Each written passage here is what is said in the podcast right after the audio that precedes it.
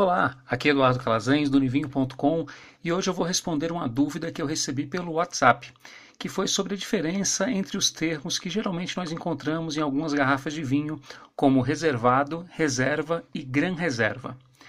Bom, uma coisa importante é que apenas alguns países levam realmente esses termos a sério.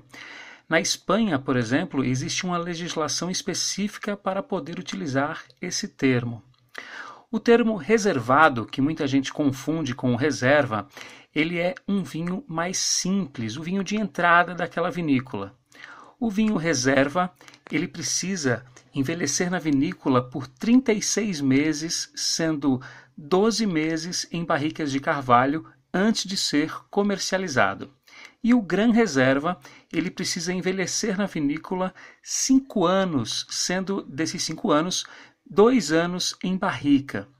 Então, se você encontrar um vinho Gran Reserva da safra do ano passado, pode desconfiar. Por hoje é isso aí. Compartilhe esse áudio com seus amigos do WhatsApp e me ajude a impactar mais pessoas.